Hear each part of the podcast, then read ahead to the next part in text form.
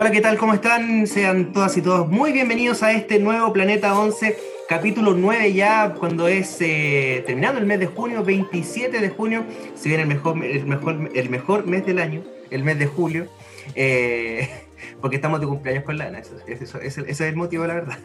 Eh, así que nada, sean, como le dije, bienvenidas a Radio Hoy, a este Planeta 11. Ya estamos a través del www.radio.cl canal Zapping 100, perdón, en Zapping TV es canal 131 y también estamos haciendo unas pruebas en, nuestra plataforma Twitch, twitch.tv slash planeta 11 para que vayan ahí y eh, puedan eh, ver el, programa. Eh, Ana, ¿cómo estás? Qué gusto. Hola Diego.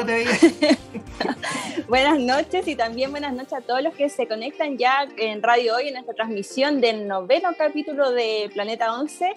Un fin de semana lleno de noticias, también una semana que nos entregó mucho en el fútbol y hoy día una entrevista que ya tengo muchas, muchas ganas de que empiece. Y mira, tengo como dos hojas de preguntas, la verdad, porque esto va a estar re entretenido, re entretenido, de verdad que sí. Eh, no hacemos esperar más, eh, queremos agradecer y darle la bienvenida a este, a este programa a Jonah Rothfeld, eh, ex jugadora de la Católica, actual jugadora de Audax Italiano, también parte de la ANJUF. Bienvenida, Jonah, y, y, nada, muchas gracias por estar junto con nosotros este día domingo.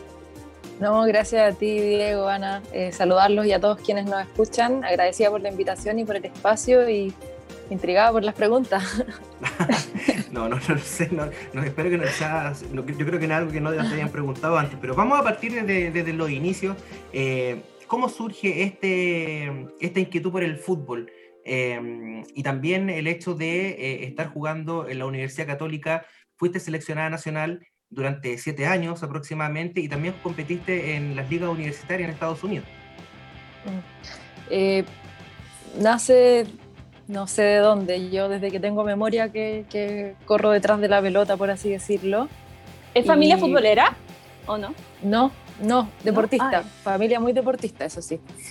Eh, mi mamá es profe de educación física, mi papá juega básquetbol, hasta el día de hoy juega básquetbol. Eh, y con mi hermana siempre los equipos de handball y de fútbol, pero el fútbol lo traje yo, como eso era algo mío.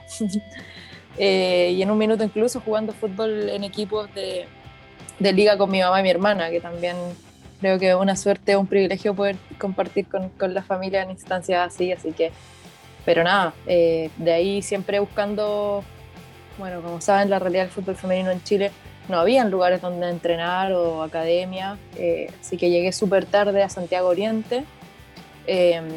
Y después de eso, claro, como comentaba el Diego, fui jugadora de Universidad Católica muchos años, soy hincha de Universidad Católica, me duele Universidad Católica porque también sabemos que es uno de los clubes que, que peor lo hace en cuanto al trabajo con el fútbol femenino, también en referencia a, a, todo lo que tienen, porque hay clubes que se autogestionan y tienen poco y por eso avanzan de manera más, más lenta y se les da un poco ese margen cuando se les critica pero un club que hace casi todo bien en la masculina, con la, infraestructura que tiene, con los recursos que tiene, eh, la verdad es que no, se entiende, no, hace sentido y duele mucho, especialmente a quienes, quienes somos hinchas y a quienes fuimos jugadoras, y imagino que a las jugadoras también les duele mucho que, que trabajen nada, de la peor manera posible o, con... Sobre todo considerando que también lo alaban, siempre dicen el tricampeonato de los hombres es como hoy la gran gestión de Universidad Católica, Universidad Católica que lo está haciendo bien y después vemos que es el primer torneo en que las jugadoras tienen los nombres en sus camisetas, que empieza un poco más de transmisión, a diferencia de otros equipos no hay una página dedicada solo a ella en las redes sociales. Exacto, y, y bueno, o sea yo, yo uso Católica de, referencia porque, porque fui jugadora, porque es un club que me duele mucho por ser hincha, pero hay muchísimos otros ejemplos dentro del fútbol femenino que, en que pasa lo mismo y eso grafica un poco la realidad del fútbol femenino chileno nacional. O sea, como no, no, es, no es solamente Santiago Morning, Colo Colo y la Universidad de Chile, que, que lo hacen bastante bien, eh, pero no, no, es tampoco eh, esa es la realidad de todas. Eh, esos tres clubes son la excepción. La excepción Exacto. La cosa es que vienen siendo la excepción hace cuántos años. Yo creo que al principio perfecto, se les aplaude que sea la excepción. Bueno, se les sigue aplaudiendo que hagan una gestión bien, pero, pero cuando empezamos a apurar al resto de los clubes, como perfecto, clubes que fueron punta de lanza, Santiago Morning, Colo Colo, Palestina, incluso, que, que, empiezan a hacer las cosas o trabajar de mejor manera, pero ¿cuánto tiempo aguantamos al resto de los 34 clubes que están en el fútbol femenino? Que siguen haciendo las cosas o no siguen haciendo, no hacen el mínimo, eh, dejan a sus jugadoras votadas y eso es una falta de respeto. Y, y el pasado hoy día tenés la comisión parada, la segunda edición, y ya este es el segundo año y eso para un deportista es la muerte, o sea, ¿qué, qué continuidad vaya a tener si no tenéis un campeonato, no siquiera tenéis los permisos para poder mantenerte entrenando? Estamos viviendo una pandemia que también nos pega a nosotros como gremio. Eh, y nadie se hace cargo. Y siguen sin hacerse cargo y sin decir nada, pero bueno, para el Día de la Mujer, obviamente que saludo a todas nuestras mujeres hinchas. Eh, y claro, eh, uso y abuso.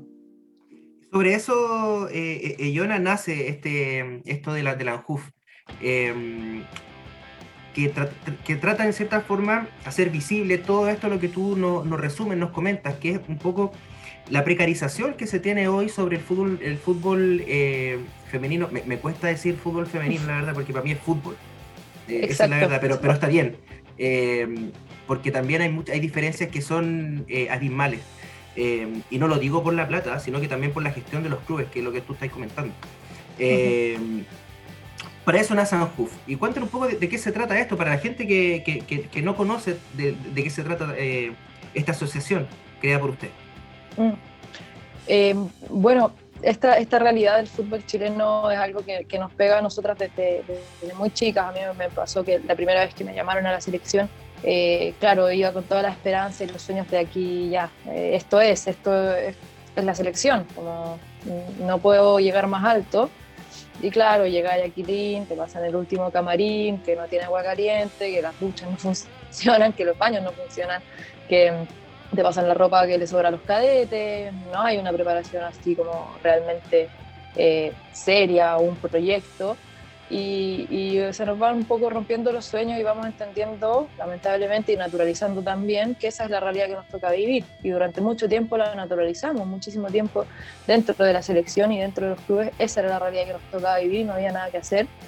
Y soñábamos o esperábamos, o teníamos la ilusión o al menos yo la tenía, de que en algún minuto las autoridades iban a hacer cargo. Y eso no pasaba. O sea, claro, de repente, ah, eh, la FIFA está hablando del fútbol femenino y ahora abrieron esto y decían, bueno, Chile se va a sumar, se va a sumar. Ahora sí, ahora sí. Y nunca pasaba. Yo creo que fue desde la rara, desde el hastío también de, de sentir que nadie se estaba preocupando por nosotras, que nadie nos estaba defendiendo y que nadie estaba preocupado de levantar nuestro deporte. Eh, que decidimos, eh, junto a varias compañeras, de emprender un poco este desafío de armar una, un organismo que terminó siendo la ANJUF, pero la idea era que fuese un organismo, una asociación que nada, que, que, pudiese defendernos, que pudiese llamar a las autoridades y decirle, hey, este, este, esta responsabilidad de ustedes, porque ya las jugadoras tenemos que malabarear nuestro tiempo y nuestra vida entre los estudios, el trabajo, eh, y el deporte que y la universidad, y que en, todos lados nos exigen, pero nadie nos da. Nadie nos da las condiciones para dedicarnos al fútbol, nadie nos da las facilidades para compatibilizar la vida académica con la vida deportiva o la vida laboral con la vida deportiva, porque no está regulado y nadie se hace cargo, ni el Ministerio del Deporte, ni el coach, ni la NFP. Eh, nadie, nadie nos estaba tomando, nadie se estaba haciendo responsable de nosotras. Entonces, claro, le sumamos un tercer rol o cuarto rol eh, como jugadoras y nos, nos, hacemos gestoras también de nuestro deporte y armamos la asociación que, que en realidad tiene un fin eh, a proyección de ser un sindicato, porque hoy día no podemos hablar de, de, ser un sindicato, ni siquiera de ser un gremio, porque el fútbol femenino en Chile no es profesional. Eh, menos de 50 jugadoras tienen un contrato, ni siquiera podríamos hablar tampoco de sueldos mínimos. Entonces, creo que estamos empujando una transición hacia el profesionalismo y ese es el objetivo de la FUF, pero antes de pensar en contratos o cosas así, hay que trabajar sobre las condiciones. Las condiciones que tenemos en los clubes, las condiciones que tienen las jugadoras para desarrollarse como futbolistas, Eh, y, ahí entramos eh, al ente de lo precario. Dime. Sí, eh, perdón por interrumpirte, pero también la importancia de la asociación eh, para dejar de romantizar esta precarización en la que están las jugadoras, en, en, la que estaban hace un par de años, porque recordad que también ustedes fueron muy importantes para que la selección chilena, que hoy día está en boca de todos, que va a participar por primera vez en Juegos Olímpicos, que fue un mundial, estuvo parada, se fue de ranking FIFA por inactividad. Y lo importante que fue que ustedes también sacaran la voz y lo asocio también al rol de las mujeres en la sociedad que al final siempre eh, nosotras tenemos que estar peleando eh, por lo que es básico, por lo que es justo, por la igualdad de oportunidades. Así es. Eh, de hecho, el, haber salido del ranking FIFA fue un poco la gota que rebalsó el vaso y que, y que, nos llevó a, movilizarnos como, o sea, a concretar el tema de la asociación. Em, se había peleado por estar en el ranking que estábamos. se había luchado incluso en condiciones que, que, son precarias, como tú dijiste, que no son profesionales, que son a veces insostenibles. Eh, y, y, esa selección, bueno, yo digo la selección en realidad porque son muchas jugadoras que, que pasan por distintos procesos, pero se había conseguido posicionar algo a Chile dentro de esos rankings y salir del ranking por una negligencia eh, de la federación, por una negligencia de las autoridades, porque porque no les interesaba, porque no les importaba, porque invitaciones para jugar había, porque los recursos para mantener activa una selección están, sabemos que están, el fútbol maneja muchísimos recursos, em, pero no se estaba priorizando y no, no, se estaban un poco dirigiendo esos recursos para que, para que los pudiésemos aprovechar las jugadoras, o sea, para mí, jugadores y jugadoras somos lo más importante del fútbol, eh, finalmente. Sin nosotros no hay, no hay fútbol.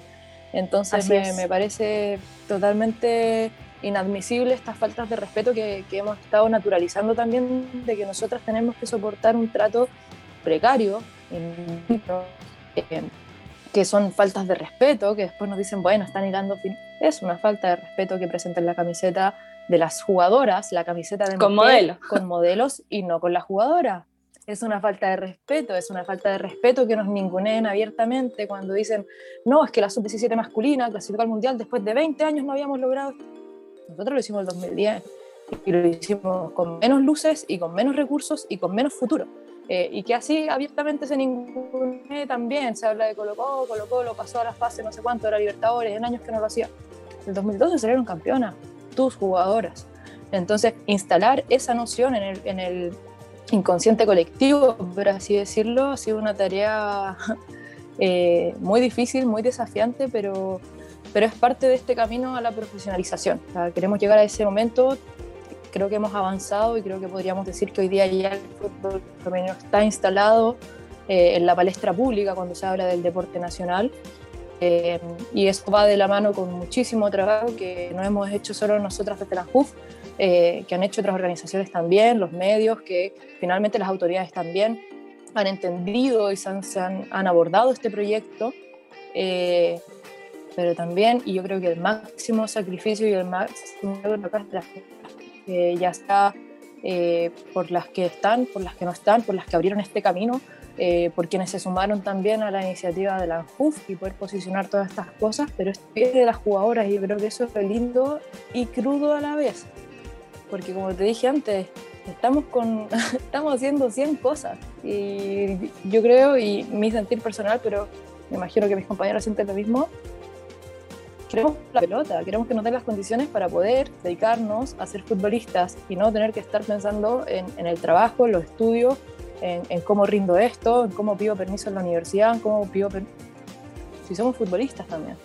Yona, y mencionabas este camino hacia la profesionalización del fútbol en Chile. Recordar que la liga no es profesional, que además la Serie B está completamente abandonada. ¿Qué tan importante es el compromiso real de las autoridades?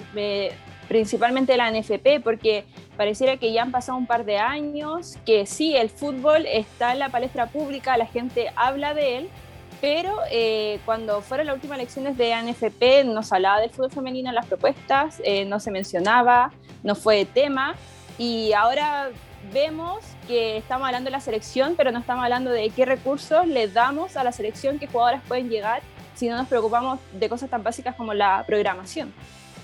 Exacto, y, y, ahí, bueno, hay, hay, hay, muchos temas, porque no es solamente, no es solamente la selección, la selección es punta de lanza, eh, es algo en lo que se puede estrategizar para, por ejemplo, cuando pensamos en cómo posicionar el tema del fútbol femenino en la palestra pública, ok, utilizamos la selección porque es algo que convoca, porque es muy fácil hacer el símil con los hombres también, hacer ese paralelo, esa comparación que duele, eh, comparar curso y las condiciones que tenemos que, tener, pero claro, nosotras nos sabíamos cuando nos, constituimos como asociación que eh, el desafío acá era trabajar por políticas que, que, se vayan perpetuando y que no dependan del de, directorio de turno ni de la autoridad de turno. Porque, claro, avanzamos un poco, como se avanzó en algún minuto con Harold en la federación, pero luego eh, lo borraron con el codo. Entonces, tenemos que, eh, y nuestra estrategia siempre ha sido esa, trabajar para consolidar cambios que, que, que, queden y que se puedan ir construyendo sobre eso, o sea, cimentar un poco las bases de este desarrollo y eso va, por ejemplo, en las propuestas que tuvimos en primera instancia cuando nos juntamos con el directorio de la NFP, eh, en sacar el fútbol femenino del fútbol joven. El fútbol femenino estaba por organigrama dentro del fútbol joven, entonces, claro, en el orden de prioridad quedábamos terceras, cuartas, quintas. Eh, tiene que haber una sección de fútbol femenino, tiene que haber una gerencia de fútbol femenino, tienen que haber personas trabajando y pensando cómo desarrollo el fútbol femenino 24/7, porque además que eso es lo que se hace con el masculino y eso se hace cuando se quiere sacar algo adelante, tenemos una deuda que pagar, tenemos una deuda histórica con el desarrollo de las jugadoras del fútbol femenino desde muchísimo tiempo. Entonces, eh, Además, venimos tarde, entonces no tiene ningún sentido que tengamos a una persona pensando en esto o que estemos compartiendo con eh, el fútbol playa, el fútbol calle, el fútbol sala, en este también tercer o cuarto orden de cosas, porque siempre lo que importa es la masculina profesional. Eh, entonces, bueno, ese trabajo no, no, ha sido sencillo, pero creo que hoy día podríamos, podemos decir ya con, con certeza que estamos instaladas dentro de cuando se habla de fútbol de mujeres, eh, cuando se habla de las futbolistas, eh, somos un organismo reconocido, tenemos la vocería de las jugadoras, tenemos la llegada también con todas las jugadoras, con todas las capitanas y eso también nos permite reflejar una realidad que no muchos conocen.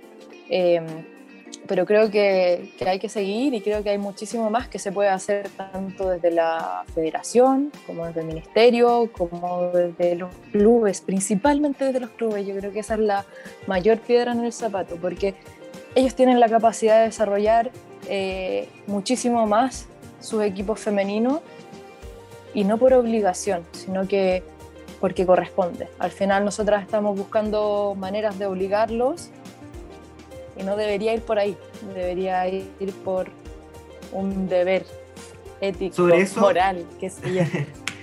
sí, absolutamente de acuerdo. Y sobre eso, Yona, de la, de la obligación que tienen eh, ciertos clubes por norma de tener una rama de una, una división femenina de, de, esos clubes, tanto de primera A como de primera B, eh, hay un club que sí lo hace bastante bien, que no tenía dicha obligación, sin embargo lo hacía, eh, como es Fernández Vial hoy, ahora ha sido una obligación porque ahora pasa a ser un equipo de primera vez.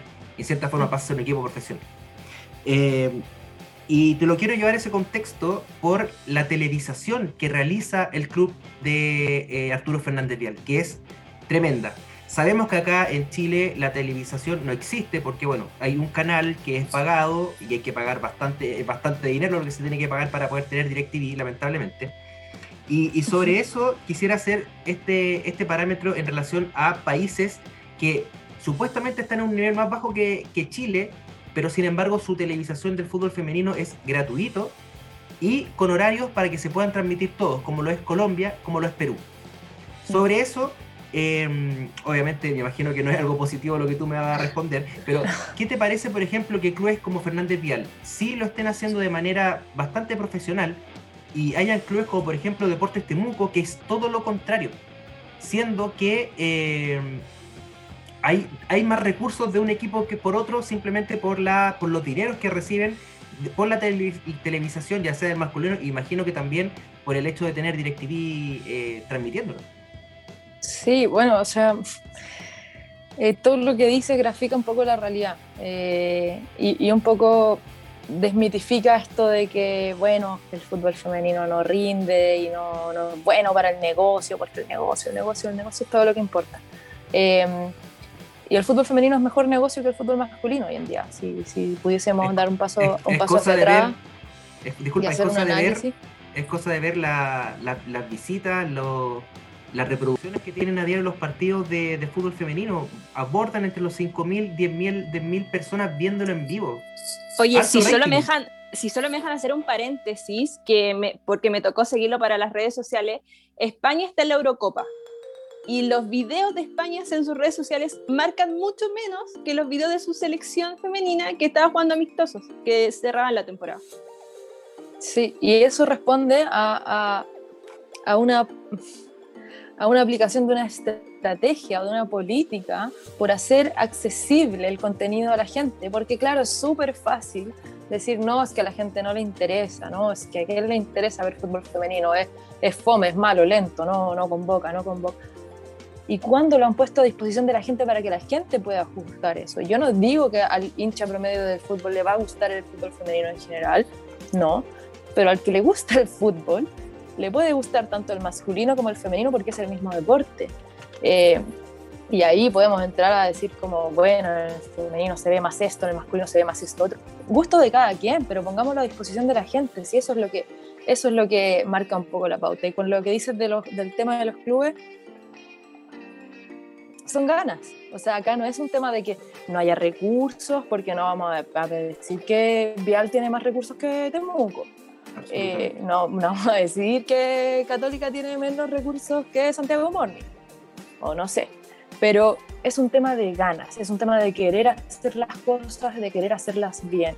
Eh, y en eso, bueno, también eh, es triste que, claro, que la concesión de la televisación, que hemos peleado tanto por tenerla, porque sabemos que es una de las herramientas más fuertes para acercar nuestro deporte a las personas, eh, se la lleve un canal que, que, claro, que es de acceso limitado. Yo no tengo DirecTV, entonces tampoco puedo ver los partidos. Eh, entonces, fome, fome. Y claro, que después se, dé esta, se abra esta puerta que cada club transmita y, y pueda acercar ese contenido bien, pero pero no son las cámaras que corresponden, como no, no tienen una calidad, te toca ver partidos que se quedan pegados cada cinco minutos, em, que no se ve la imagen, que no podéis distinguir a las jugadoras, entonces es difícil encantarte con algo así.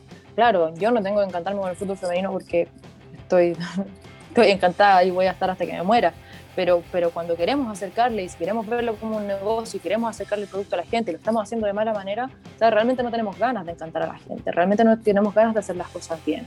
Entonces ahí es cuando yo digo como, ¿qué tan estrecho de mente y de corazón tienes que ser para que incluso cuando te están diciendo que esto es un negocio, que te encanta que sea un negocio, no puedas verlo? ¿Por qué? O sea, viene, viene desde, desde ser tan machista, de no querer ceder ese espacio a las mujeres, porque, o sea, es mejor negocio que el fútbol masculino. El fútbol masculino está ya sobreexplotado. Ya sacaron todos los réditos que se podían sacar. La mayoría de los, de los clubes trabajan en números rojos fútbol femenino con muy poca inversión te puede llegar muchísimo de vuelta y, yo no estoy inventando esto, hay estudios de esto, es cosa de mirar a Europa, es cosa de mirar a Estados Unidos, es cosa de, entender que hay un espacio, que hay, hay un recurso humano importante, que la infraestructura ya está, porque los clubes de fútbol ya tienen su infraestructura, acá no hay que construir nuevos estadios y hacer una inversión así gigante para que esto funcione. Ya está. Solamente hay que redirigir un poco eh, o, repensar cómo administramos mejor y redistribuimos mejor estos recursos para que los puedan utilizar tanto nuestros jugadores como nuestras jugadoras. Quizás repensar no, es, exigirles mucho. Así es. Al parecer. Em, estamos con Jonah Rothfeld en el capítulo 9 de Planeta 11. Vamos a un corte comercial y a la vuelta seguimos conversando de todo esto que está pasando en, el interior del fútbol femenino en Chile. Vamos y volvemos. A 11 Estamos con eh, Jonah Rothfeld. Eh, Jonah, retomando un poco lo que estábamos conversando respecto a la, televisación. Eh, a mí me parece la verdad que eh, la única manera de generar em, auspicios de privados es a través de la visibilidad que tenga el fútbol femenino. Y, de nuevo voy a hacer hincapié con la televisación. Y, esa, es la razón que eh, me hace eh, no entender por qué todos los partidos son a la misma hora.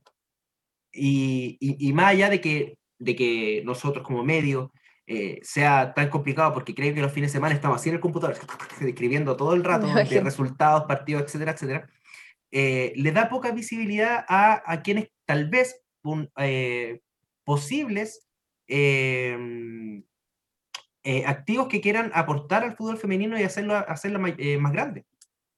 Exacto, no, o sea, casi que no tengo nada que decir al respecto porque lo dijiste tú. Eh, es, un, es, un tema, son ganas de querer hacer las cosas bien y, y, cuando se están haciendo las cosas al mínimo, se van estos detallitos que dicen que no son tan detallitos, porque al final, claro, perjudican todo un desarrollo que, se le podría estar sacando muchísimo más provecho, que también podrían pensar eh, en tema de los horarios para que, para que las familias puedan ver los partidos, para que los hinchas se puedan acercar, para que, no sé, puedo hacer, bueno, cuando no estábamos en pandemia, hacer los, de antesala, los, partidos femeninos de antesala del partido masculino, para acercarlo a la hinchada también.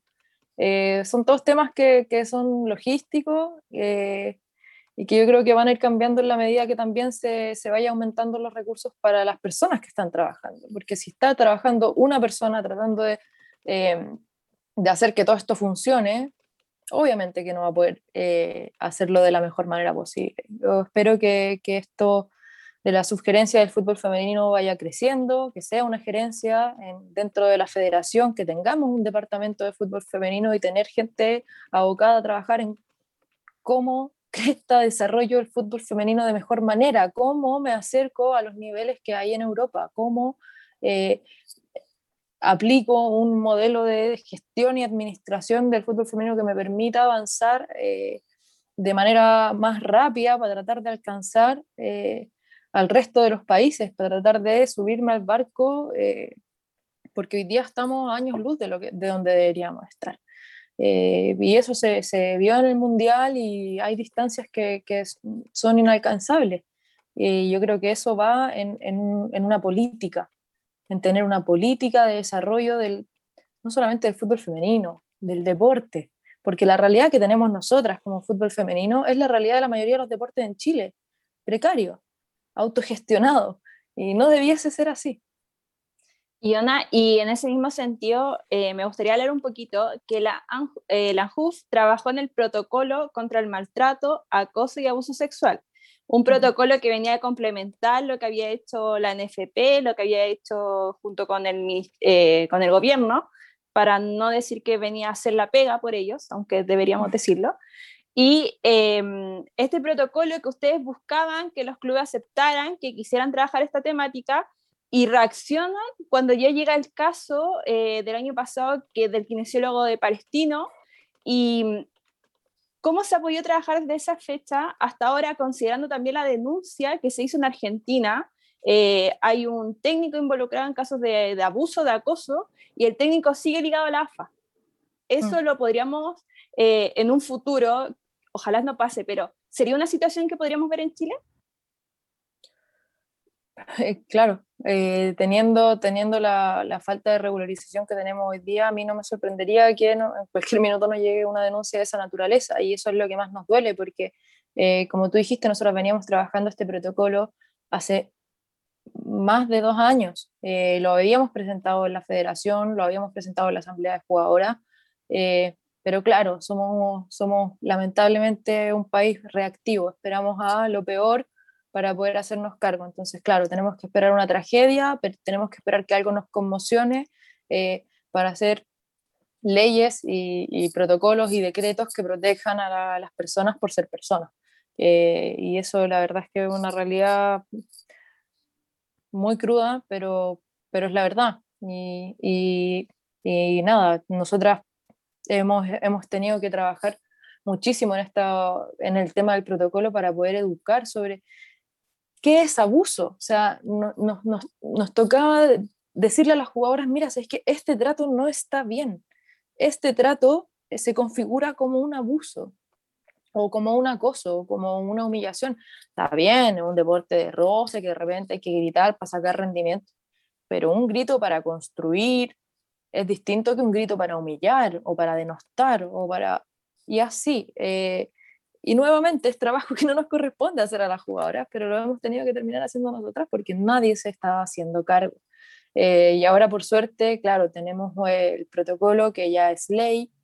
Em, tenemos que ver cómo va la fiscalización con esa ley, porque no sé cuántos clubes han cumplido, ya pasó el plazo eh, en el que tenían que ponerle a disposición a los jugadores y jugadoras y a la gente que trabaja en los clubes este protocolo. Eh, no sabemos si eso está pasando, esperemos, esperamos que sí, pero... De buena fe. Claro, de esa buena fe tonta que, que sabemos que no es así, pero bueno. Eh, y el caso de Argentina nos duele mucho también, eh, porque hemos tratado de, de, de, replicar o de, hemos entregado también todo lo, el trabajo que hemos hecho nosotras eh, a nuestras compañeras en Argentina para que, que, se puedan resguardar de esto, pero estas cosas siguen pasando y vemos que ya pasaron más de 50 días y ese mismo entrenador que está denunciado ante la FIFA, ante el FIFPRO, que es el Sindicato Mundial, sigue ligado a la Federación de Argentina, sigue ligado a AFA eh, y sigue trabajando con menores de edad con jugador y jugadora. Eh, eso a mí la verdad es que digo, bueno, ¿dónde están acá todos los defensores de la probidad, de la ética, de, lo que está bien en el fútbol? Eh, ¿Por qué no los veo rasgando vestiduras ahora? O sea, ¿importa menos porque somos mujeres? ¿Importa menos porque es fútbol femenino? Eh, no, la verdad es que son cosas inadmisibles. Y claro, hablábamos antes de las faltas de respeto. claro, no tener el nombre, son cosas que pero todas estas cosas eh, solamente son eh, ramificaciones de una concepción que es la que permite que estos abusos lleven 50 días expuestos a nivel mundial y la persona siga trabajando. Ni una suspensión, ni una declaración, nada. Eh, como si fuésemos ciudadanos de segunda clase en realidad. Es, lamentable esa situación porque, porque claro, lo que, lo que, tú, lo que tú señalas, y, ha citado mucho, mucho rato ha citado a los prisioneros y tiene, tiene, tiene bastante razón. Eh, no hay privilegios, no hay honor. Eh, y, es lamentable, porque son cosas que son, a ver, son cosas normales, cosas que tienen que pasar. O sea, si ves una denuncia por un abuso sexual, hey, eh, una formalización, medidas cautelares, la, medida la primera medida cautelar es suspensión para trabajar con cualquier tipo de, cualquier tipo de actividad u oficio que esté relacionado con eh, menores de edad. Así de simple. Pero parece que acá no les creen por el hecho de ser mujeres. Y, eso yo no lo voy a entender ni aquí en Chile ni en Groenlandia. Eh, la, verdad que es, es, una, algo bastante vergonzoso lo que está haciendo la, Argentina y obviamente que ahí el pituto vale bastante a la hora de eh, tener que elegir em, seleccionadores, cargos, cargos, eh, bueno, cargos públicos, cargos futbolísticos, etcétera, etcétera. Eh, pero para volver un poco, yo acá a Chile, y tal vez la pregunta, espero que no, no, se, no se sienta bastante amplia porque lo hemos hablado ya durante casi todo el programa, en la en lo, en lo rápido, en, aplicando un principio de inmediatez. ¿Qué falta acá en nuestro país para poder avanzar un poco más hacia la profesionalización? Porque no es llegar y decir, guau, contrato a todas, porque eso es un camino mm. que se ha demorado años y va a ser a, largo plazo. O sea, hace un tiempo hablamos de que en Chile se necesitan, o sea, las jugadoras necesitan derechos sociales de partida y contratos para tener eso, derechos sociales. Pero ¿qué nos mm. falta? ¿Qué, nos falta? Eh, ahora, ¿Cuál es el siguiente paso para, para el fútbol eh, femenino y que se profesionalice un poco más? Mira, si pudiese, como hay muchísimas cosas. Eh, claro, pero yo eso te decía, como en lo inmediato. la disposición de los clubes, la disposición de los clubes. Cuando los clubes quieran trabajar, como lo ha querido hacer la Universidad de Chile, como lo ha querido hacer Colo Colo, como lo ha querido hacer Santiago Morning, vamos a tener, eh, ojalá, 28, 30 de los 34, 35 clubes que componen primera, primera vez que van a estar trabajando como corresponde. Eh, y acá le podríamos decir, no, es que la NFP tiene que obligar, es que la federación tiene que obligar, es que MINDEP tiene que... son los clubes los que no quieren hacer esto. Son, los mismos, clubes. Entonces, las jugadoras después vienen y dicen, pero ¿por qué la NFP no hace esto? Y nosotras queremos volver. Y yo entiendo la frustración y la comparto, pero no es un tema de la NFP y no es un tema de la federación, es un tema de tu mismo club que no quiere trabajar contigo como corresponde, que no le interesa, que no le importa. Eh, y yo creo que eso es lo que en el corto plazo de la primera barrera queremos sacar.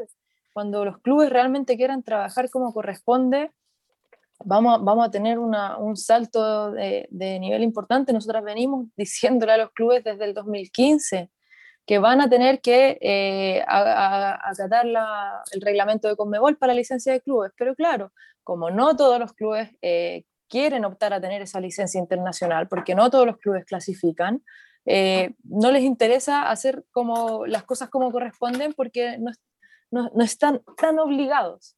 Entonces, yo creo que es la disposición de los clubes, cuando quieran hacer las cosas que corresponden, no por obligación, sino que porque es lo que, lo que corresponde o lo correcto, vamos a poder acercarnos muchísimo más al profesionalismo que todas queremos. Y ese profesionalismo, como lo hablábamos antes, no pasa solo por el contrato, pasa por un tema de condiciones, pasa por el tema de respeto.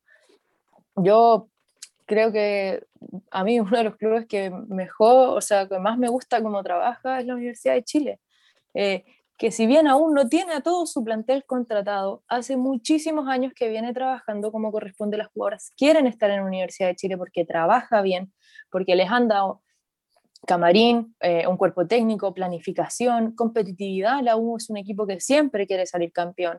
Eh, y hoy día están donde están por eso, porque han trabajado como corresponde, porque realmente eh, han trabajado desde las bases. Entonces a mí me da rabia cuando decimos hablemos de desarrollo de fútbol femenino y todos dicen no, no hay plata, es que no les podemos pagar, es que no. Va por ahí, va por hacer un plan de desarrollo, eh, por nivelar la cancha, por entregarle las mismas condiciones que le están entregando a la masculina y a la juvenil masculina, entregársela a la femenina y de ahí empezar a construir un proyecto. Es eso, es construir un proyecto. Entonces, hasta que no tengamos esa disposición, va a ser muy difícil porque estamos peleando, todo el tiempo estamos peleando con los clubes, todo el tiempo el clubes que, los, que hacen las cosas mal, que las quieren hacer mal, que dicen que las quieren hacer bien, pero al final uno sabe cuando alguien no quiere trabajar y nosotras, las jugadoras nos dicen las cosas que pasan, entonces claro, después no sé de dónde sacamos fuerza para sentarnos en una reunión y sonreír mientras nos están mintiendo en la cara, diciendo que están trabajando cosas que no están trabajando.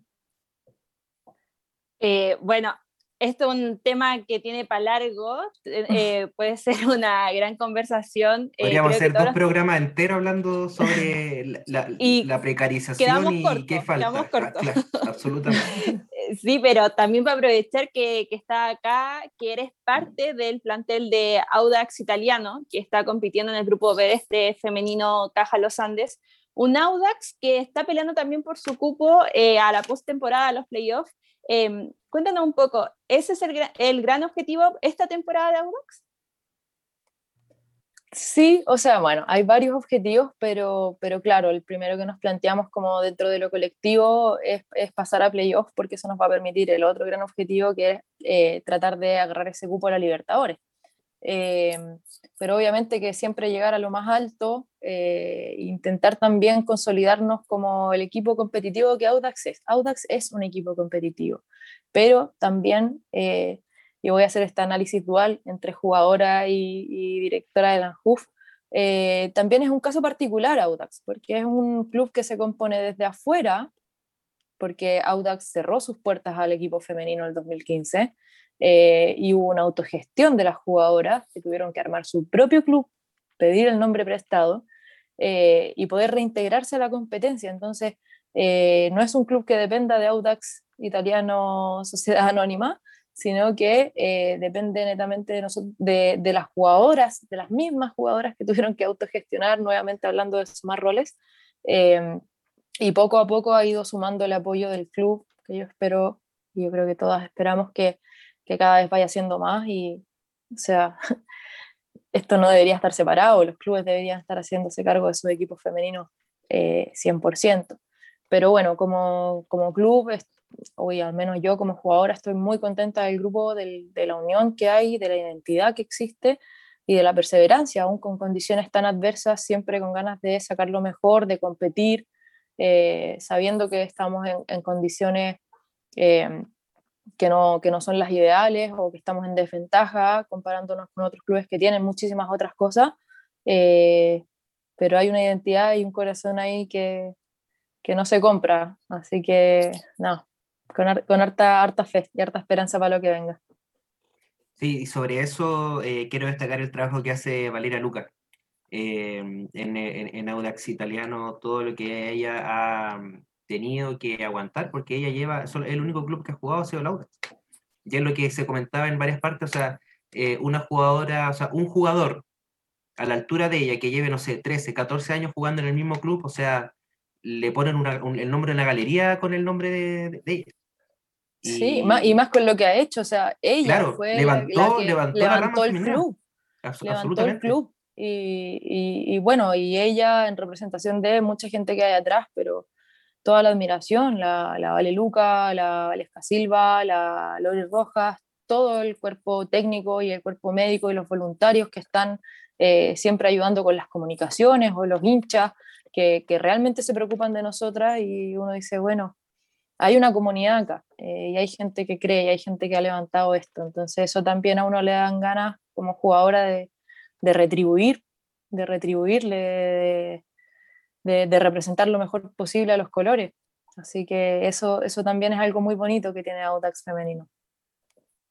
Así es, y bueno, eh, la verdad es que esto va a tener una segunda parte sí o sí, porque da para mucho rato, la verdad pero eh, se nos acabó el tiempo. Te queremos dar las gracias, Yona, por eh, compartir este espacio, este grato momento junto con, con nosotros de, de también eh, hacer la crítica que corresponde y, y, de una u otra forma decir las cosas como son, porque es la única, es la única manera de que crezcan es siendo sincero, es siendo honesto y detallar las falencias que tiene el fútbol femenino en nuestro país.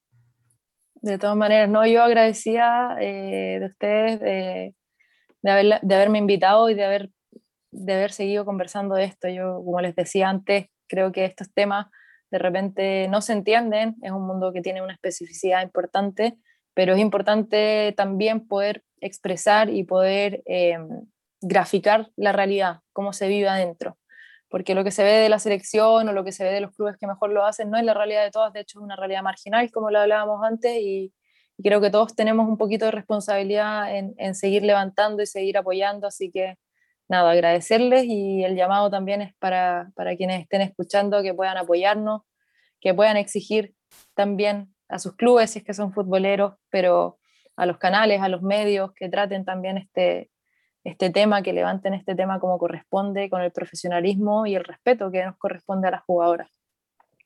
Así es, y nosotros como medio eh, estamos ahí firmemente apoyando eh, en vía de la profesionalización del fútbol femenino nacional. Te queremos dar las gracias, eh, Yona. nosotros vamos a un corte Muchas gracias.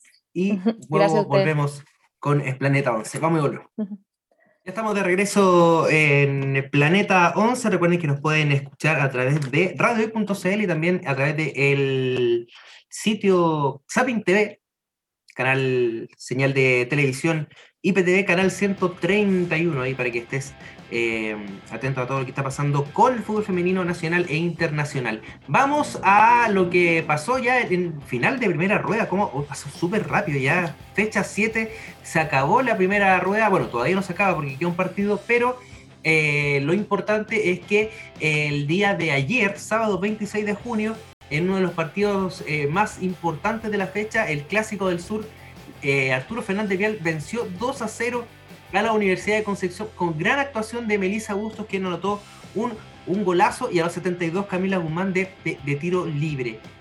Este Fernández Vial, que ya no es sorpresa, es para mí uno de los grandes, incluso yo lo metería dentro de los favoritos para ir al, al, Chile 3.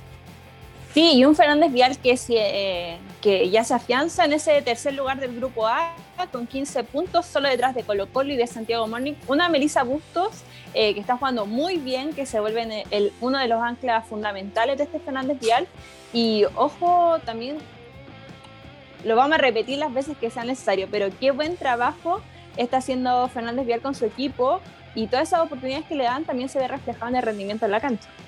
Sí, algún día le voy a preguntar a Melissa Bustos por qué se fue de Colo Colo para llegar a, a, Fernández Vial. Espero algún día tenerla acá y que nos hable medio eh, inglés eh, norteamericano, canadiense, cosas así. Así que nada, espectacular lo que está haciendo Fernández Vial. Ha perdido solamente dos partidos que han sido ante eh, el Morning y Colo Colo. Sí, y ojo que Fernández Vial solo ha recibido ocho goles en este femenino Caja Los Andes. Las mejores defensas, Universidad de Chile, Colo Colo, Palestino, Santiago Morning, Fernández Vial. Claro, junto con Palestino tienen ocho goles en contra ambos, eh, ambos equipos, pero espectacular lo que está haciendo el Vial. Eh, felicitaciones a la gente que está pasando por un gran momento institucional y futbolístico, independientemente de lo que está pasando en el fútbol femenino, el fútbol masculino ascendieron a la primera vez y también pasaron de ronda en la, en la Copa Chile. Así que increíble lo que, lo que está pasando con el Almirante, un equipo legendario, histórico de nuestro fútbol que está retomando y de gran manera. Y en el Sausalito, Palestino, otro equipo que, está, que es candidata a eh, adquirir este cupo a la Copa Libertadores, venció por 4-1 al cuadro de Everton, goles de Melissa Espina, Verónica Riquelme, Yasmín Torrealba, Yesenia Huenteo, el descuento lo hizo Belén Bustos. De Palestino, ¿qué más podemos decir? Es un equipo que siempre está en la mira, es un equipo que lo viene haciendo bien hace muchos años y también es favorita para este eh, cupo de Copa Libertadores. Sí, se afianza en el segundo lugar del grupo B con 18 puntos, solo perdió ante la Universidad de Chile y solo perdió 2-0 y en un partido que el marcador pudo ser distinto. Palestino tuvo oportunidades para abrir el marcador antes que la U, llegaba con bastantes bajas, se van a volver a enfrentar en esta segunda rueda y vamos a ver con qué nos sorprende Palestino también. Así es, excelente como, como siempre la labor de, Claudio Quintiliani al mando de las paisanas. Y en el CDA, en el Leonel Sánchez, en el Mini Stadi, eh, la Universidad de Chile goleó por 6 a 0, estuvimos ahí con transmisión de, radio hoy. Eh, para esta Universidad de Chile que, eh, no sé cómo decirlo, porque la verdad habla por sí sola. 6 a 0, Bárbara Sánchez, Yael Oviedo, Ana Gutiérrez, Fernanda Ramírez, Sonja Kif y Karen Fuentes. Y se convierten en el mejor equipo de esta primera rueda, el mejor ataque, 50 goles, 0 goles recibidos en un arco que mezcló entre Natalia Campo y María Fernanda Zúñiga también. Una U que juega con un 3-5-2, que no importa qué jugadoras entren, cuál sea el 11, todas saben muy bien cuál es el rol a cumplir y cuál rol tienen que cambiar. Varias jugadoras muy multifuncionales, eh, le está dando mucho resultado también al DT, a Carlos Vélez, una Universidad de Chile que se prepara para la Copa Libertadores y que busca quitarle el campeonato eh, al Morning. Así es, está buscando su segundo título es, muy raro decirlo, pero la tiene solamente un título a nivel eh, adulto en, el fútbol eh, femenino. Y del 2016. Han pasado varios años. El gran año de. Bueno, la Feña Carmen estaba ahí. Eh, Fernanda Sofía, Sofía Hartar, Mariana Larroquet, que hoy día está en Estados Unidos. que dicho sea pasado anotó su primer gol en, la liga este, por esta semana. y el día de ayer, perdón, el día de hoy, Deportes Temuco 2, eh, Deportes Antofagasta 3. La crítica va de siempre. No hay televisación, lo mismo de siempre. Pero mira, mira cómo juegan estas muchachas. Estuvieron ahí, ahí, muy cerca. Sin embargo, Antofagasta gana tres puntos que son valiosísimos porque con este resultado se mete en la pelea también para entrar a, playoff. Quedó dos de la Sí, y ojo que en el grupo B los cupos, los cuatro cupos, a ver, seamos honestos, la Universidad de Chile y Palestino se a llegar los dos primeros, quedan dos en competencia, a pesar de que eh, Universidad Católica se afianza también en tercer lugar, hay tres equipos que luchan por el último, Audax, Everton y Deportes Antofagasta están muy juntos los tres, así que ahí va a estar muy peleado esa postemporada. Va a estar bastante entretenido cuando estemos cerca de dos fechas y si antes lo hacían... Eh, este, estos partidos simultáneos por opción, ahora lo va a tener que hacer por obligación por, justicia deportiva. Así que, que no nos ahí, que, la razón. No, y no, que no nos sorprenda que quizá en ese momento los partidos no salen simultáneos, porque no sabemos qué esperar de esta programación.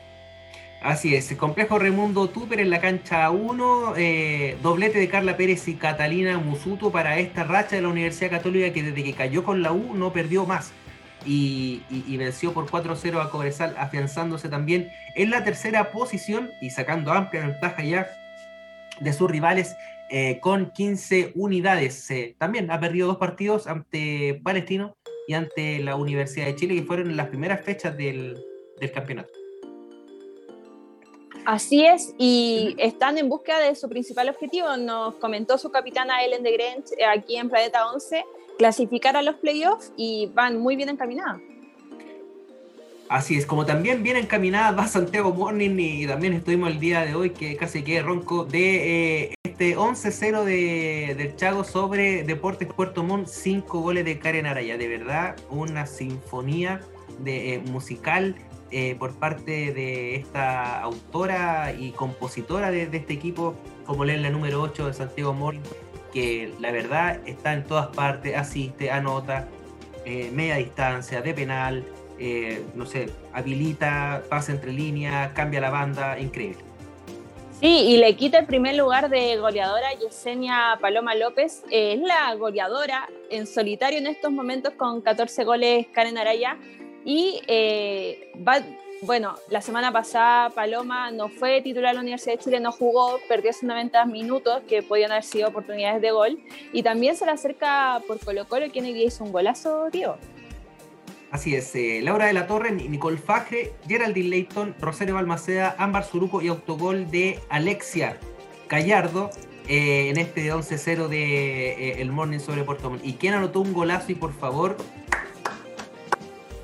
premio Pusca ya, premio Pusca ya para, para la Cote Urrutia, anotó un golazo de chilena de un lateral increíble. Yo no lo he visto nunca. no, y una chilena diagonal, busca el palo es como, de la arquera.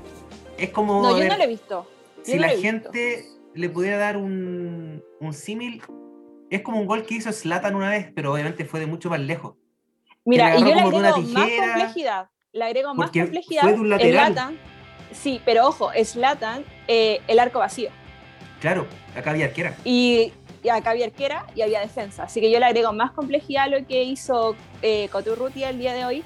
Y ojo, em, también quiero considerar que si estamos hablando de un Puskas, pero yo creo que eh, si buscan goles, van a haber dos candidatas chilenas sí o sí, porque tenemos que recordar el gol en la final que hace Jenny Acuña, esa rapona que la hace la Universidad.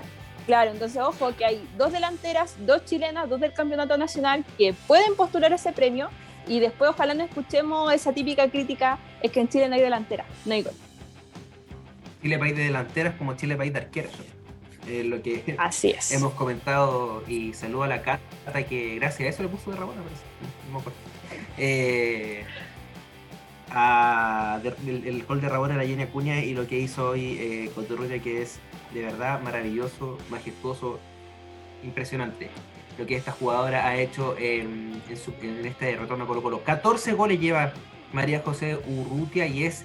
Eh, pero la diferencia, lo que a mí le, añade mayor significancia, creo yo, a Karen Araya es que no es delantera. y tampoco lo es Paloma. Y ojo que en la primera fecha, eh, Coturrutia tampoco era, mm, era la titular, hubo partido en que ingresó desde el segundo tiempo, así que muy buen registro lo que está logrando también eh, la Cote con la camiseta de Colo Colo. Así es, eh, gran campaña de eh, estas jugadoras y ojo Javier Agres que tiene 11 goles y ella es suplente. Siempre entra en los segundos tiempos a, a descoserla. Hoy fue titular. Claro, anotó doblete en ese 5-0 ante Deportes y Quique en el César Rossi. Para mañana, 11 de la mañana, eh, tenemos eh, Deporte La Serena, ante Santiago Wonders. 11 de la mañana en la portada. Ahí vamos a estar entonces mañana lunes feriado. Qué bueno. Eh, para, para este encuentro. Tabla de posiciones Grupo A. El Morning 21, Colo Colo 18, Fernández Vial 15, la de Conce 10. Y luego en la parte baja del grupo A, Iquique 6 puntos, La Serena 4 unidades con 0 Santiago Wanderers y Deportes Puerto Montt. En el grupo B, la Universidad de Chile 21 puntos, 18 para Palestino 15, la Universidad Católica 8 unidades para el Audax Italiano y en la parte baja la siguen ahí muy de cerca Everton 7 unidades, Deportes Antofagasta con 6 y ojo que Antofagasta tiene un partido menos, tiene que enfrentar a Cobresal. Cobresal con 3 y Deportes Temuco tiene un punto. Si tuviéramos que hacer cruces ahora, así rapidito, el Morning estaría jugando con el Audax, Colo Colo estaría enfrentando a la Católica, el Vial a Palestino y la U ante la Universidad de Concepción. Partidazos que se vendrían en, uno, en unos posibles cuartos de final. Em, estamos entonces con lo que es el fútbol nacional. Ah, la programación, fecha 8. La próxima semana se vienen partidazos. Así es, se vienen unos muy buenos partidos. A ver, yo de verdad rezo en estos momentos para que no vengan a la misma hora. no sé qué tengo que hacer, a qué santo me dirijo. Que vayan días eh, distintos, por favor. Sí, eh, porque recuerdo una de las últimas fechas donde tuvimos ese Colo Colo Santiago Morning, eh, Universidad de Chile Palestino, el mismo día corriendo para las transmisiones para poder llevárselo a ustedes también, para nosotros poder verlo.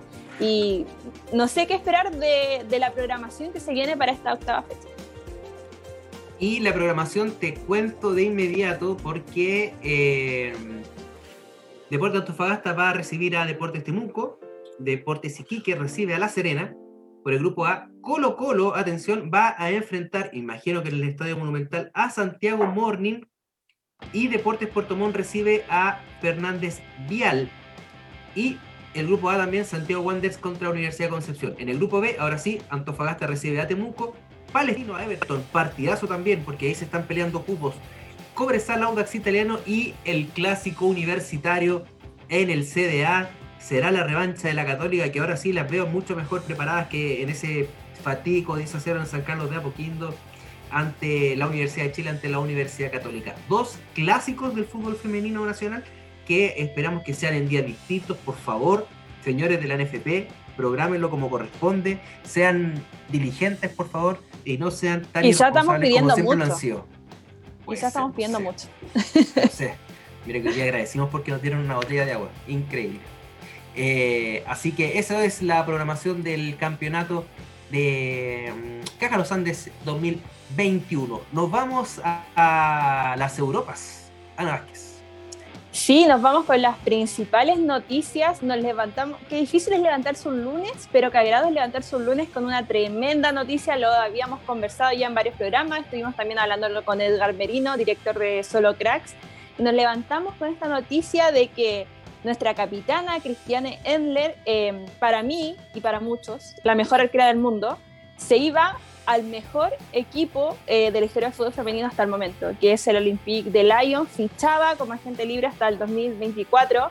Me alegra eh, por Cristiane que llegue a un equipo tan importante con tanta historia y me alegra también por la hinchada del Lyon, que ahora sí va a saber lo que es tener una arquera al fin, pues, porque si no existiera la defensa, yo creo que la tiene el etapa igual. Contrario lo que estaba con la arquera que se fue a la Liga de los Estados Unidos y no le ido muy bien, parece. No, eh, vos y Sara, em, que parece que se le olvidó que arquera, eh, juega como defensa, no lo hace tampoco muy bien. Y mm, me llama la atención que ella le haya ganado los premios a en, en las temporadas anteriores, francamente. Eh, no porque tu equipo sea campeón, significa que tú eres parte de la, mejor jugadora del mundo. Y creo que Tiane, demostrando en el PSG, lo demostró en la selección, es la mejor del mundo y ojalá ahora la acompañe también estar en un equipo que sí o sí va a pelear la Champions, porque anunciaron eh, junto con ella dos fichajes más, anunciaron a eh, Daniel Van anunciaron a Brun y ojo que se viene otro bombazo, están eh, esperando. Dicen que el 2 de julio, ¿no? El, bombazo. había un, acuerdo con eh, Morroni. También, había un preacuerdo con ella. Así que el, el Olympique de León se está armando a pasos agigantados. Creo que es uno de los equipos que mejor se ha reforzado para este para esta temporada 2021-2022. Contrario a lo que está pasando en equipos como Manchester United, como lo está pasando en Arsenal, que se está desmantelando, el mismo PSG, que parece que no tiene ganas de volver a competir y también se va, eh, me parece que Keira Hamraoui va a volver al PSG y nos vamos completamente a lo que está pasando en, Barcelona. Ah, y quisiera hablar un poco sobre esto. Tian Eller se fue al mejor club del mundo, que ganó 14 veces la Liga de Francia, al que ha ganado la Champions League, creo que la más ganadora de la, de la historia de Champions League. Siete, siete Champions y cinco fueron seguidas. Entonces... Eh, y no, y no es por menospreciar lo que hizo esta temporada el Barcelona, porque es increíble lo que hizo, pero el Lyon quedó fuera de esa semifinal gracias a la tremenda actuación de Tianendra. Al, al, claro. Eh, y acá en Chile no le han dado la importancia que se merece, y esa va a ser una discusión de largo aliento. Eh, Me parece, me parece que hay que. Yo solo. Eh, mira, antes de cerrar, creo que la historia. La historia va a situar a Tiane Eller en el asiento que se merece realmente. Que es para mí. Es una de las mejores futbolistas de la historia. Si vamos a comparar con hombres, diría al nivel de Elías Figueroa. Sí, y creo que su, fichaje, su fichaje en estos momentos por el Lyon yo solo lo puedo igualar a lo que en su momento fue el fichaje de Alexis al mejor Barcelona. Creo que ningún otro fichaje está en la misma altura, porque Arturo no llegó al mejor Barcelona, a pesar de que Arturo es uno de los mejores futbolistas eh, nacionales. Lo mismo pasó con Claudio Bravo, pero mira, no es que esté opinando con la camiseta, pero el fichaje de Tiane para mí es el mejor en la del fútbol chileno. Es que no es, no es camiseta, es, es algo que es objetivo. Eso es, es objetivo. No hay, no hay un parangón de que la mejor arquera del mundo en su mejor momento se vaya al mejor club del mundo que va a apostar por todo este año con una inversión súper fuerte. Eso no ha pasado acá en Chile. No ha pasado. O sea, no sé, de T podríamos hablar de Riera con el Benfica, qué sé yo. Eh, pero estamos hablando de 60, 70 años atrás. Eh, ni Iván Zamorano en un mejor Real Madrid, porque el Real Madrid, claro, ganó la liga, pero no ganó Copa de Europa, o Sala del Lazio, no. y en realidad vamos a estar todo el día hablando sobre eh, fichaje y cómo le fue y el, lugar.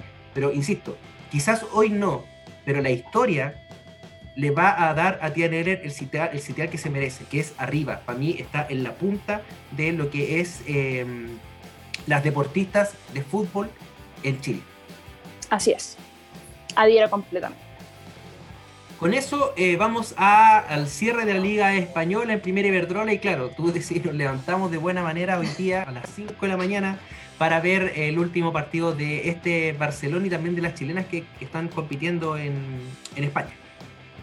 Sí, empecemos hablando con el Barcelona, que logró un triplete histórico y que había sido unas, unas semanas, unos días también bastante convulsionados. Eh, lo conversamos en el capítulo anterior, que se estaba pidiendo eh, la salida del DT de Luis Cortés eh, por este desgaste. ya llevaba tres temporadas en el Barcelona, temporadas exigentes también considerando la pandemia, hay que estar más tiempo juntos, se desgastan las relaciones humanas.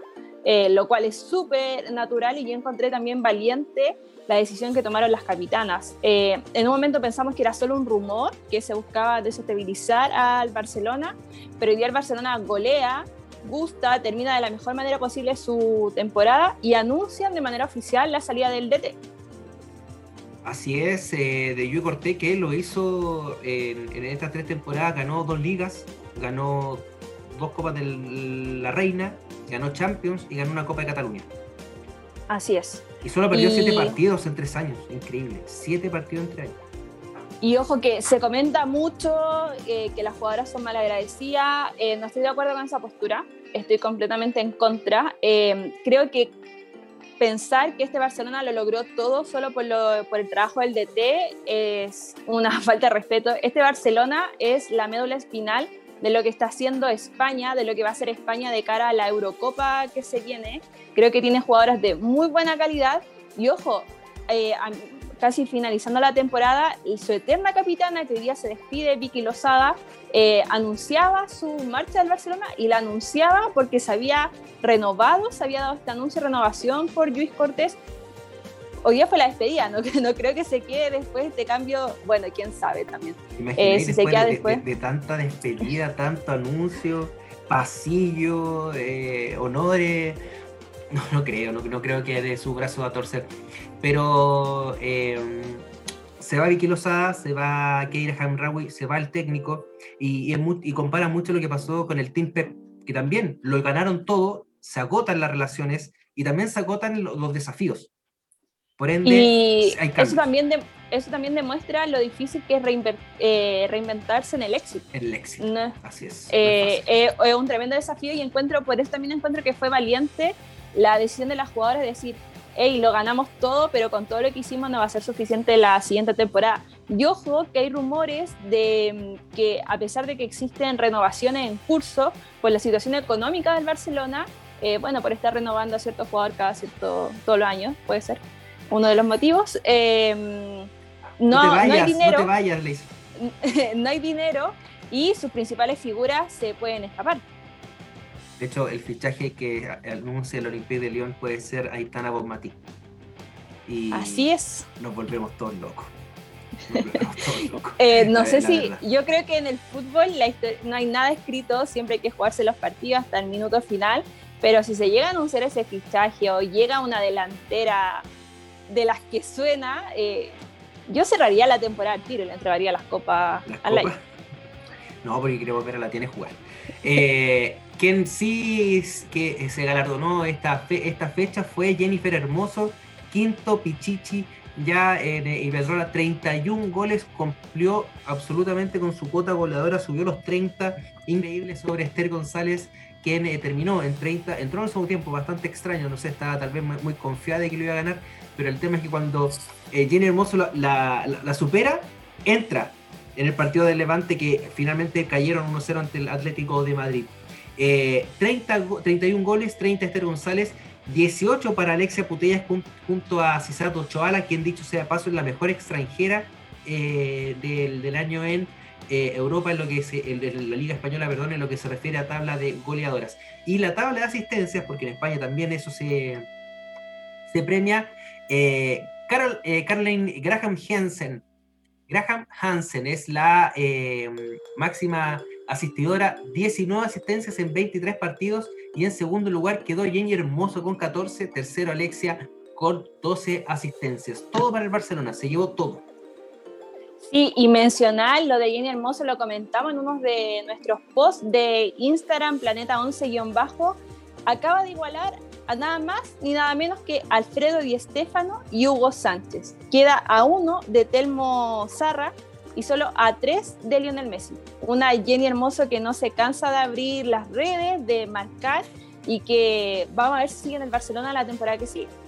Es lo que conversamos con, con Jonas, o sea, Valeria Luca debiera tener una galería con su nombre, eh, Erler también. Debe pasar lo mismo con Jennifer Hermoso, tal vez cuando se retire, ¿qué pasará? Pero son estrellas, estrellas mundiales y feliz de estar viviéndolo, de estar, estar viviendo para verlo. Así es. Porque después el fútbol femenino va, va, a romper y van a preguntar quién era ella. Y nosotros te lo vamos a decir. nosotros te lo vamos a decir. Oye, em, vamos a hablar un poco de lo que pasó también esta semana porque eh, se lanzó el tráiler oficial de Históricas, el documental que ya está a la venta eh, para comprar las entradas. Es el 16 de julio. ¿Qué te pareció el, el tráiler? Mira, con el primer teaser tenía la piel de gallina, con el tráiler me emocioné y yo creo que con el documental voy a comprar muchos pañuelos, creo que, que, voy a llorar, que voy a recordar todo lo que viví también con este proceso de la selección, eh, lo que lograron las chicas y también lo que va a ser eh, la previa de los Juegos Olímpicos. Eh, queda muy, poco, muy pocos días, el 21 de julio se estrena la selección en Tokio y con ansiedad y también con ansiedad por ver este documental que retrata todo ese viaje. Así es, el 16 de julio la entrada las puedes comprar a través de Punto Tiki también. Tienes que seguir en redes sociales, buscar eh, históricas el docu en eh, YouTube para que puedas ver el trailer oficial y también en las redes sociales en Twitter y en Instagram para que sepas eh, de todas las novedades, porque van a sortear entradas, porque vendrán, me imagino, eh, algunos teasers más, qué sé yo. Eh, viene la canción oficial también, el lanzamiento de la canción oficial, ahí para, para que estén apoyando y alentando a este, este gran trabajo hecho por Grace Lescano y la Hakur, que va a ser de antesala, va a ser de antesala para estos Juegos Olímpicos históricos de la selección chilena. Así es, eh, con ganas, con ansias de que llegue tanto el debut de la selección como que llegue el estreno de este documental. Yo con entrada en mano ya esperando y que pasen los días. Yo creo que a todos los futboleros y a todos los amantes de, del fútbol femenino también eh, se nos van a hacer largos estos días de espera. Sí, pero cada vez que ya eh, para madrugar, para amanecernos viendo esos, esos partidos, o sea, como que queremos amanecernos pronto. Eh, para, ver los partidos de, Chile. Eh, Ana, se nos acaba el tiempo, 21 a 30 horas. Em, quiero sí darme una licencia. Cada día más corto. Cada día más corto, cada día se hace más corto. Quiero mandar un saludo especial a Sophie Preparado, quien ha estado trabajando junto con nosotros, es parte del equipo Planeta 11 está en, redes sociales el día de hoy y también ha estado junto con nosotros la semana. Eh, eh, mandarle un saludo y también mandarle muchos saludos a, eh, a Carla, a la Jacurt, a Antofito, a la Coti, a la Dani, a Javi, a Valentina, a la Vane, a Nati Contreras, a toda la gente que nos está apoyando siempre a través de las redes sociales que forma una comunidad maravillosa en la cual estamos orgullosos de ser parte de ella. Así es, y ojalá que siga creciendo y que nosotros también podamos seguir siendo eh, un apoyo y un aporte a, nuestro objetivo principal, el objetivo que todos compartimos, y es que siga creciendo el fútbol femenino. Así es, eh, y con eso, bien, bien cariñosito, la semana pasada estábamos rudos y ya terminamos más, hay que ir nivelando. Hay que nivelar. Eh, nos vamos. Eh, nada, muchas gracias a ustedes por su sintonía. La próxima semana ya será el capítulo número 10. Tendremos invitados. Uy, cómo se nos viene. Especial. Eh, porque vamos a. Mira, digo, yo solo quiero aprovechar. Solo quiero aprovechar de decir que su nombre ha sonado mucho yo espero mucho eh, visita en ese programa. Si en ese programa no igualamos el rating que hizo este Bahía en el Festival de Viña, yo no entiendo, no voy a entender eh, qué está pasando con las redes sociales. Oh, Dios mío, te, te cachai. 60 puntos. Eh, es como cuando Antonio Bodanovich le dice a Dinamita Show, eh, cuántos puntos van marcando y se van poniendo más emocionantes. Ya, bueno, ya, eso es del año de la Cuídense mucho, nos vemos la, próxima, el próximo amigo con otro Planeta 11. Chau, chau. Chao, gracias.